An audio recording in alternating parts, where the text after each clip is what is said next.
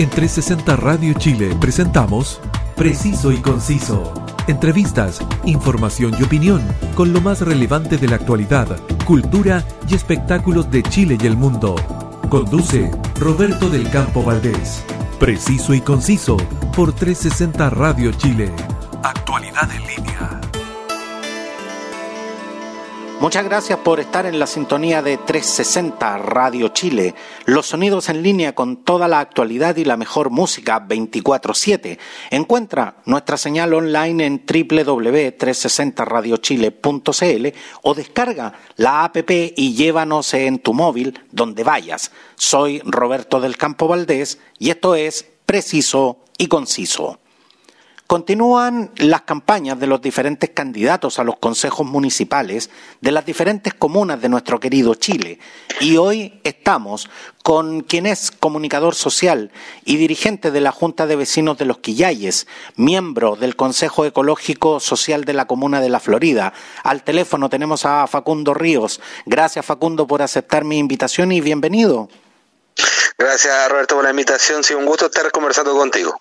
Facundo, mencioné que eh, usted es parte del Consejo Ecológico Social de la, de la Florida. ¿Qué hace eh, específicamente este estamento y por qué para, para usted es tan importante trabajar desde ahí en el desarrollo de la comuna? Mira, el, el, Consejo Ecológico Social de la Florida es una iniciativa que ya tiene más de 30 años.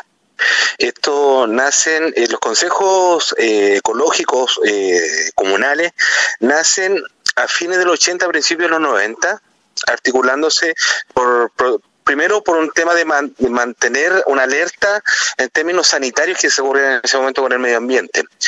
Y en esta lógica se empiezan a articular, eh, si mal no recuerda, en esa, en esa época estaba todo el conflicto del vertedero lo de Rasuri. Y ahí se empiezan a articular esta, estas orgánicas que son como, que pues, tienen carácter comunal para para fomentar y estar eh, de manera activa preveniendo alertas sanitarias que tenían que ver con el medio ambiente en ese entonces. Y después deriva de lo de lo ecológico y también se mete en el vector social por lo mismo, porque lo damos cuenta que la relación con nuestro medio ambiente, que con el entorno, tiene esta dimensión que es lo social, porque muchas veces la gente no tiene eh, los elementos para proteger eh, el ecosistema en el cual se involucra. Entonces, lo importante hoy día con el Consejo Ecológico Social y con el trabajo que hacemos nosotros en este momento es eso, articular, ser facilitadores también de herramientas para la protección de nuestro entorno, eh, saber cómo cohabitar también entre las personas y la relación con la naturaleza, con el ecosistema. En este caso, la Florida, ahora estamos bien activos con el tema del Parque Panul. Y ya entramos también con un tema de agua, porque estamos en el, como Consejo Ecológico también lo estamos relacionando con el distrito, con el distrito 12 en este proceso electoral también, que estamos apoyando constituyentes, y nos ha tocado relacionarnos también con gente de protección al agua de San José de Maipo, y de ahí nos estamos dando cuenta que hay eh, realidades hoy día que son necesarias visualizarlas y tiene que ver también con el, con el acceso al agua potable.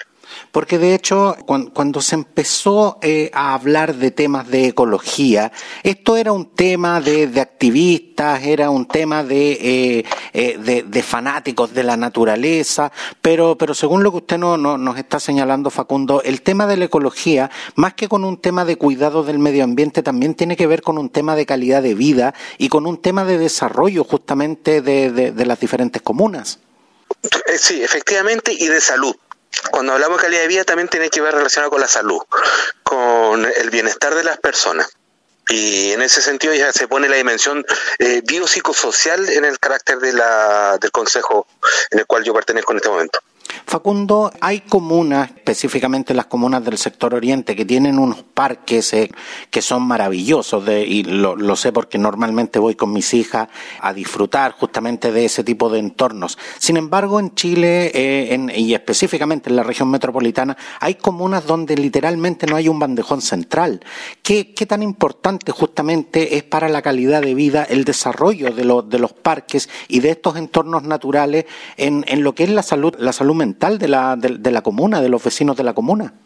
Sí, pues mira, ahí hay un, hay un tema bien interesante porque en términos de habitabilidad nosotros tenemos una, arrastramos una política de vivienda social que era bastante paupérrima y que no consideraba mm, eh, áreas verdes o espacios recreativos o espacios de, de, distensión donde la gente se pueda oxigenar y poder eh, esparcirse un rato en distintas actividades como deporte, cultura o socializar entre ellos.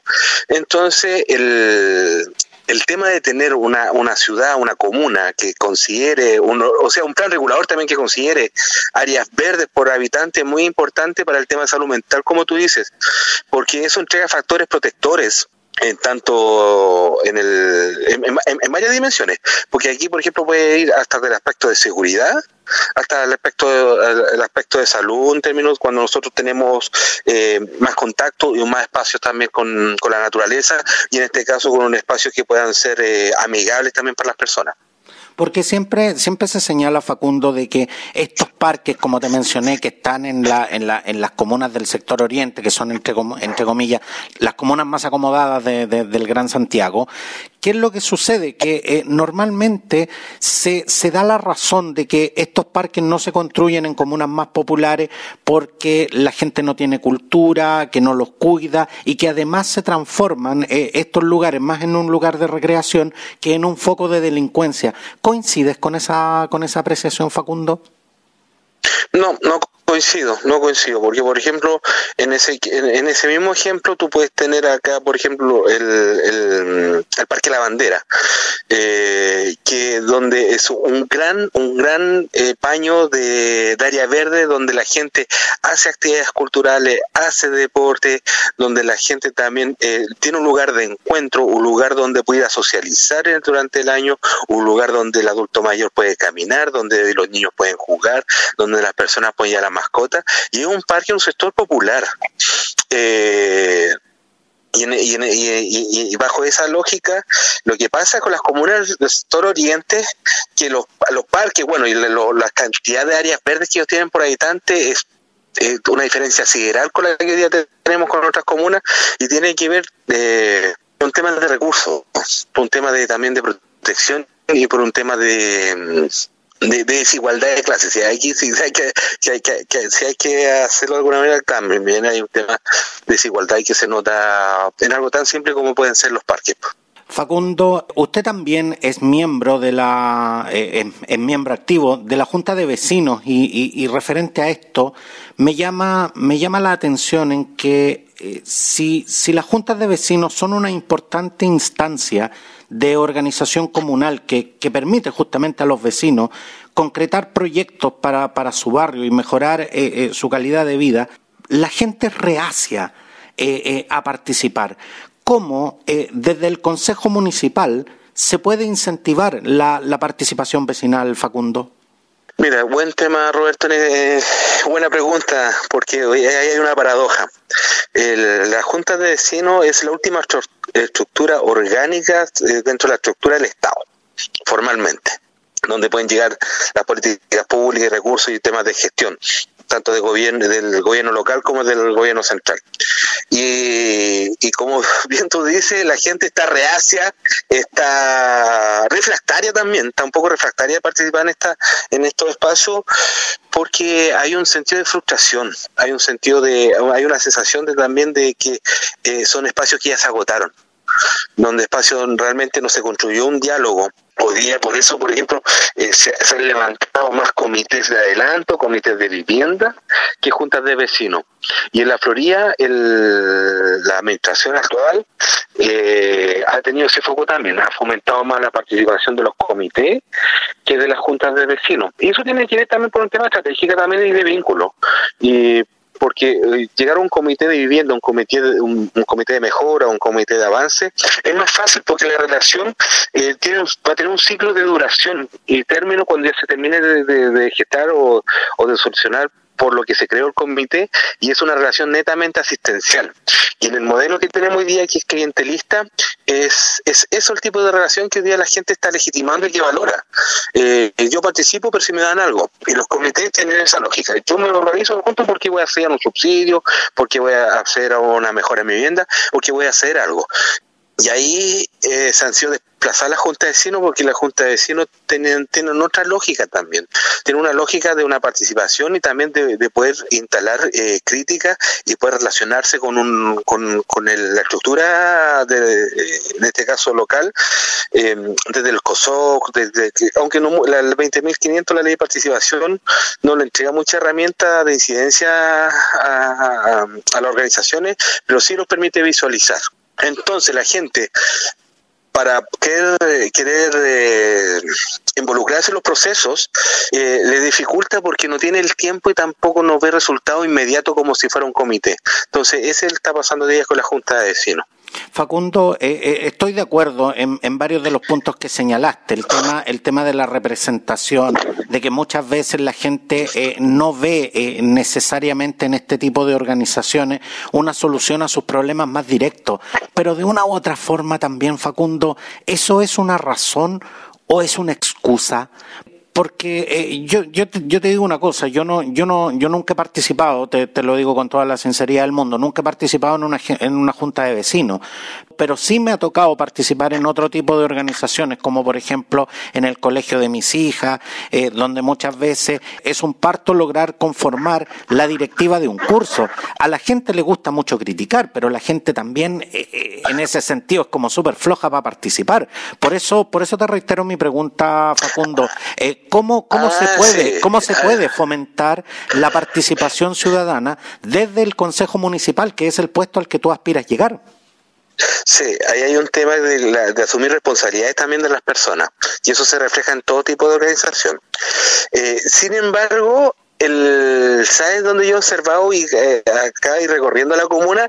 La gente en cierta estructura le cuesta participar y la gente... Eh, hay que mirar, aquí yo, yo creo que aquí hay un desafío grande, porque desde el Consejo Municipal mi postura es de ser un canal, ser un puente, ser un medio de conexión entre la gestión municipal y los territorios. Ese es mi foco. Ese primer, va a ser el primer elemento donde eh, yo, yo creo y confío que mis vecinos, mis pares, la gente eh, se va a acercar y me va a decir y vamos a y vamos a co-construir eh, soluciones.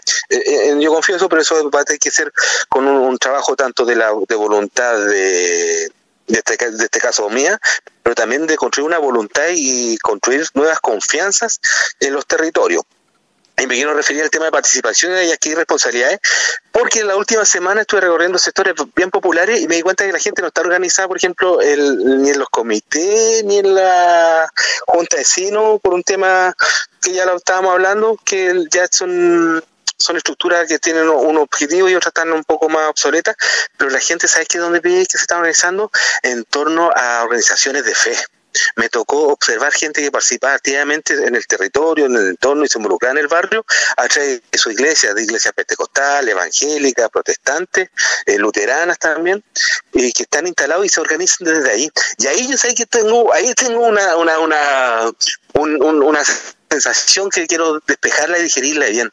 Quizás las personas hoy día están, frustradas o están, tan enojadas con, con quienes, con quienes nos representan. Y a lo mejor buscan la participación y crean, y crean vínculos y maneras de relacionarse entre ellos a través de, esto que es la fe, algo más superior, algo que no lo pueden cuestionar y que saben que no le va a fallar.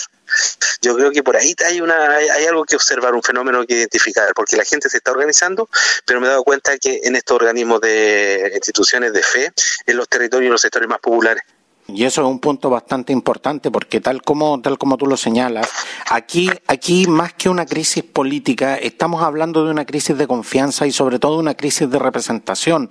Pero justamente en, en, la comuna eh, de la Florida, la gestión del, del, del alcalde Rodolfo Carter ha sido fuertemente cuestionada. Pero lo que me llama la atención es que las críticas eh, apuntan también al Consejo Municipal. ¿Cuál es la crítica que, usted hace, Facundo, y, de llegar a convertirse en consejero municipal? ¿Qué es lo que debe cambiar eh, de forma inmediata del proceder del Consejo? Mira, eh, la, la, crítica que tiene hoy día el Consejo, el Consejo Municipal y la administración del alcalde Carter tiene que ver con estas acciones que la hace, bueno, porque la mayoría del consejo es, pro Carter, entonces él sale con una idea, hace una propuesta y termina siendo aprobada por una mayoría, porque está seis a cuatro días sentada la representación en el consejo municipal.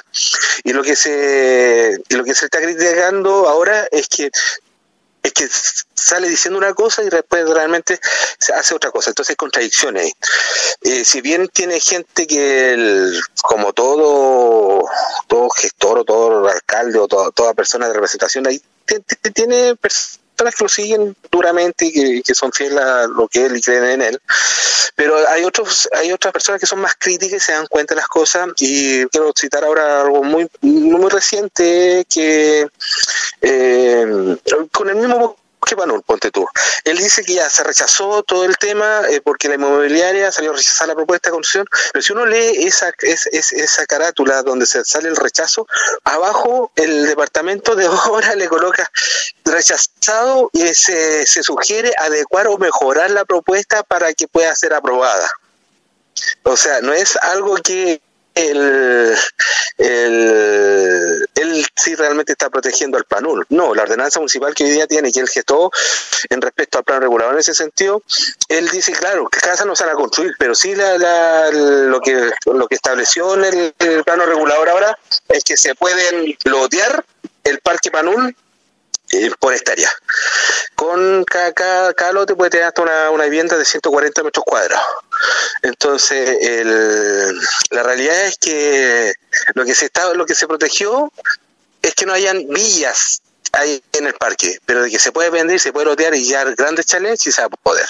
Entonces, esas son las cosas que van, van destruyendo y van haciendo un flaco favor al Consejo Municipal y al alcalde en este sentido. Lo mismo pasó con, lo, con el plebiscito. El, el plata que tenía para el edificio consistorial, él por la urgencia, él sale que tenemos que vender y ocupar la plata para la emergencia, para todo el tema, y ahí dice, vamos a tener una cantidad enorme para seguridad, y resulta que eh, mandata este plebiscito a todas las personas de la comuna que participemos de manera activa, que opinemos, porque esas platas son, van, a, van a ser administradas bajo la voluntad que nosotros observemos de, la, de las directrices que él colocó, pero después sale, por ejemplo, ya se aprobó el plebiscito, se aprobó el presupuesto para, para sus gastos, en este caso seguridad para cámaras, y resulta que después, ahora cuando empiezan a implementar este proyecto, resulta que las cámaras no son para toda la comuna.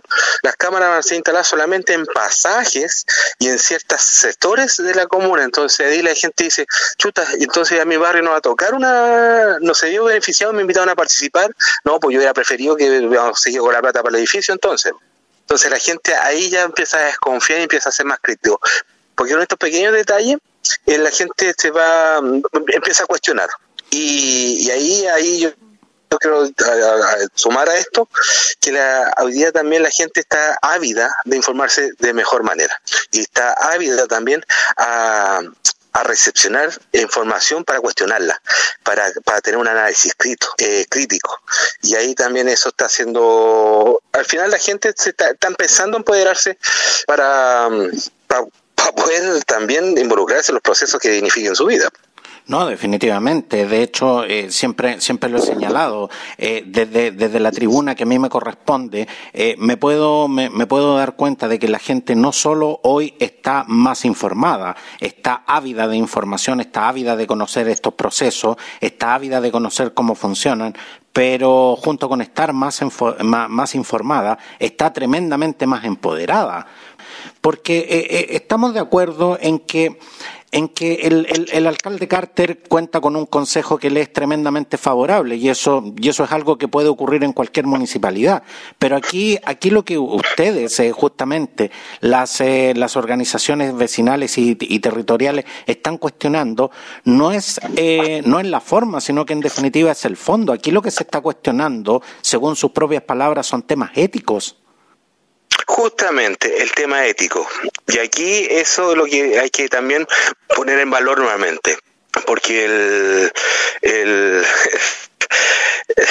ahí lo voy a decir de manera bastante coloquial, pero el, CBA, que se le dice en código de, gestión interna municipal, que yo he escuchado a ciertos funcionarios, eh, ha hecho mella también en, el tema ético. Cuando digo el CBA, es porque dicen, oye, ¿y cómo está el, cómo vamos ahí?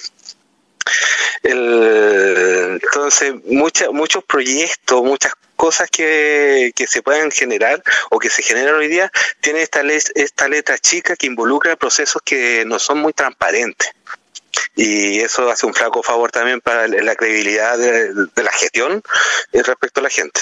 Facundo, pero le reitero mi pregunta. Usted, de llegar al Consejo Municipal, ¿cómo se va a encargar de que eh, estas prácticas que usted está señalando no sigan operando dentro de lo que es la gestión municipal? Bueno, si somos, si somos, tenemos un consejo donde uno pueda discutir y puede objetar, así se va a hacer. Pero también va a estar el factor territorial donde yo me comprometo a generar agitación también, donde involucrar a las personas y ¿saben qué? Está pasando esto. El consejo hoy día está haciendo favor esto, hace un poco, un flaco favor esto, vamos a presionar.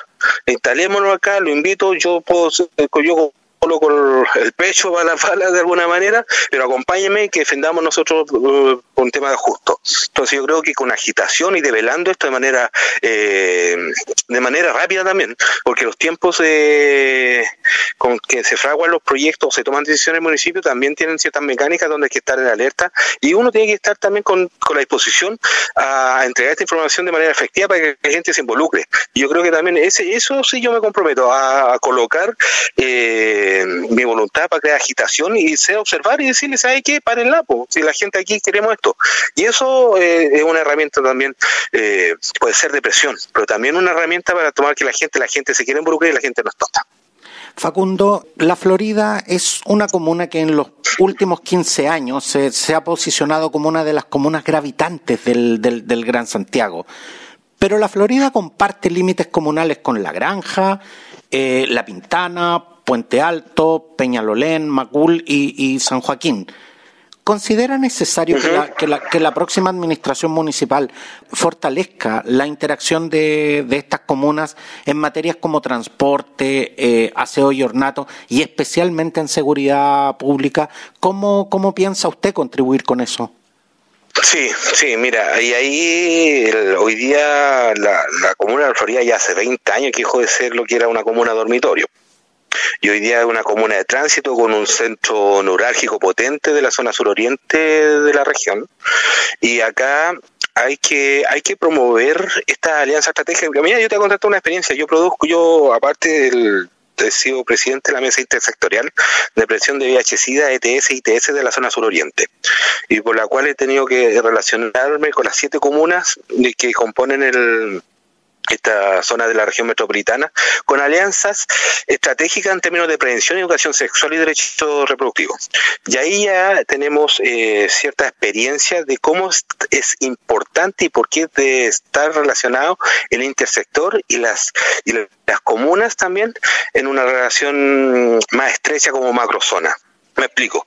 Por ejemplo, tenemos jóvenes de Puente Alto que estudian en la Florida o jóvenes de la Florida que estudian en otras comunas o ya hasta Santiago Centro, pero donde la gente no tan solo el desarrollo de su vida pasa de manera local, también hay interacción con otros sectores y en este caso con, la comuna eh, colindante. Entonces, en ese sentido estratégico para llegar de manera certera con políticas, eh, con políticas públicas efectivas, con, con esta relación intersectorial que se debería generar. Yo creo que habrían dos métodos, tres, tres realmente, porque estaría como la estratégica que vendría desde arriba, ponte tú ya también que sea una relación con el con intendente y gobernadores, eh, que ya se está bajada hacia de manera de manera zonal. Está la otra que está desde el del par de comuna a comuna hacer alianzas estrategia, eh, y estrategias de vinculación con temas en comunes donde nosotros necesitemos por ejemplo el tema de seguridad yo creo que es un tema fundamental que haya una, una conexión y una comunicación para velar por esto. Y está lo otro que es lo desde abajo desde las personas. Eh, identificar realmente cómo, por ejemplo, las personas que viven en la Vía Santa Teresa en la Florida. Ellos tienen unos códigos y se relacionan, por ejemplo, con la gente de Peñalolén. Eh, ahí está el Parque Macul, tienen cierta ya cierta mm, alianza. Y yo lo he dado por ejemplo con la misma gente en la feria. Como a través de este se hace un comercio ahí y hay una interacción que va por un intercambio de en este caso bastante doméstico que tiene que ver con las compras de, de serie víveres para, para esa zona. Pero ahí hay alianzas que hacen que han hecho sindicatos de ferianos que han hecho sindicatos de coleros que han hecho organizaciones de como decirlo, de, comerciantes, y también alianzas que van en las líneas deportivas, que son ligas de fútbol, de baby, que han, interactuado en, estos límites fronterizos, ahí en la, como la, la Florida de Precordillera. Por otro lado, tenemos en la zona poniente, donde la, la Florida se diluye, se mimetiza con la Pintana donde también cuesta ver la frontera, donde, donde hay, hay dinámicas y hay relaciones que están fundidas comunalmente. Exactamente, de, cierta manera. Exactamente, Facundo, porque eh, si nosotros, eh, si nosotros analizamos en detalle los límites comunales, en definitiva, ¿qué es lo que son? Es, es cruzar de una calle a otra. Usted señala de que, de que la gente, en, en lo que son las organizaciones sociales, con lo que son las organizaciones territoriales, está relacionándose, está con contribuyendo, está interactuando entre sí. Pero a nivel de municipalidad, la comuna de la Florida y la comuna que les acabo de mencionar literalmente son feudos independientes. Entonces, por eso, por eso es que es que a eso va mi pregunta, Facundo. Eh, desde el Consejo Municipal, ¿cómo usted pretende lograr que, en definitiva estas comunas interactúen sobre todo en estos temas, porque si nos vamos a la parte práctica, por ejemplo, cuando se comete un delito en, en San Joaquín y los delincuentes cruzan a la comuna de La Pintana, muchas veces ni siquiera hay una, hay una interconexión con carabineros, no hay una coordinación municipal para perseguir estos delitos o, o al menos para hacer eh, un estudio de los denominados puntos rojos entre estas comunas. Entonces, me parece tremendamente importante que, las comunas, eh, las gestiones municipales interactúen entre sí, sobre todo porque, como le, vuelvo a reiterar, las comunas están separadas literalmente por una calle. Sí, sí, sí. Y muchas veces esas calles son, en el caso con Puente Alto, son sitios arellazos, que no, no, no sé dónde empieza o termina una comuna. El, por el paso, por ello yo hago directamente el paso de ahí que está los pozos areneros. Mire, existen herramientas administrativas en este momento por ejemplo, crear una delegación municipal. Cuando se, crean delegaciones municipales, se crean como administraciones locales. Y eso hacen y, focalizan una atención con, conectada con la realidad, territorial. Eh, en Chile hay, varias, hay, varios municipios que han hecho esto por un tema también, sea, aunque sea más en provincia o en zonas rurales, que tienen que generar las delegaciones municipales, pero es una herramienta que administrativamente se podría sobre todo por una comuna tan grande como la Florida. considerando que hace 15, 20 años estaba fuerte, potente un movimiento por crear la comuna de Tobalá, porque la Florida nos da, el, terreno que tiene la Florida es muy grande y la realidad es tan diversa que una pura administración centralizada deja mucho espacio y terreno de lado, sin priorizar. Entonces, una delegación municipal podría ser focalizada, por ejemplo, en estos, en estos, en estos puntos, en estos puntos fronterizos, en estos espacios donde son necesariamente tener una administración local y que esté conectada con la realidad del territorio. Eh, por ejemplo, en Valdivia, pues en Valdivia, ellos, la, localidad de Niebla no es comuna, es una delegación municipal de la municipalidad de Valdivia. Entonces ellos tienen una administración local que atiende temas territoriales de ahí de niebla, pero reportan a la, a la gestión eh, más global, en este caso, eh, que la Municipalidad de Valdivia. Una figura similar también se podría instalar en la Comuna de La Florida. Facundo, eh, en enero de, de, este año la lista independiente Voces Constituyentes dio, dio de verdad una, una tremenda sorpresa al conseguir más de 5.000 patrocinios para, para sus candidatos, lo cual, eh, según los datos que yo he revisado, la convierte en, en, una de las más respaldadas a nivel, a nivel nacional. Si bien, si bien usted no va a la, a la convención constituyente, usted trabajó fuertemente en la organización social y territorial. ¿Pretende seguir ligado eh, a este proceso con o sin lugar en el Consejo Municipal? Sí, porque yo estoy, por ejemplo, mi participación en el Distrito 12 a través de NOMA FP y ahí nosotros, yo estuve encargado de juntar patrocinio para nuestro candidato que iba ahí en la lista T, Eduardo Gutiérrez, que el, el quien se mandató a través del, comunal de la Florida de Noma FP para que nos representara en el distrito. Y ahí estuve consiguiendo patrocinio con otros compañeros, pero es un trabajo que yo vengo haciendo años en ese espacio y continúo y pretendo seguir activo ahí también. Quiero darte las gracias, eh, Facundo Ríos, comunicador social y dirigente de la Junta de Vecinos de Los Quillayes, miembro del Consejo Ecológico Social de la Comuna de la Florida y hoy candidato al Consejo Municipal de la Florida. Pero, pero no te puedo dejar ir sin, sin, hacerte esta pregunta. ¿Qué opinión te merece eh, la, la, franja electoral televisiva? ¿Cumple o no, ¿cumple o no el, el objetivo de informar a la gente? No, definitivamente no. Eh, eh, es un espacio que eh, sirve para colocar eslogan, no que no fomenta idea y en este momento confunde más que informa. Muchas gracias, eh, Facundo. Y gracias a todos por estar en nuestra sintonía. No alcanzaste a escuchar eh, eh, este episodio, lo quieres volver a escuchar o lo quieres compartir en tus redes sociales, búscanos en Spotify y en las más importantes plataformas y directorios podcast. Gracias y nos vemos en la próxima edición. Hasta pronto. En 360 Radio Chile, esto fue Preciso y Conciso. Entrevistas, información y opinión con lo más relevante de la actualidad, cultura y espectáculos de Chile y el mundo, junto a Roberto del Campo Valdés. Preciso y conciso por 360 Radio Chile. Actualidad en línea.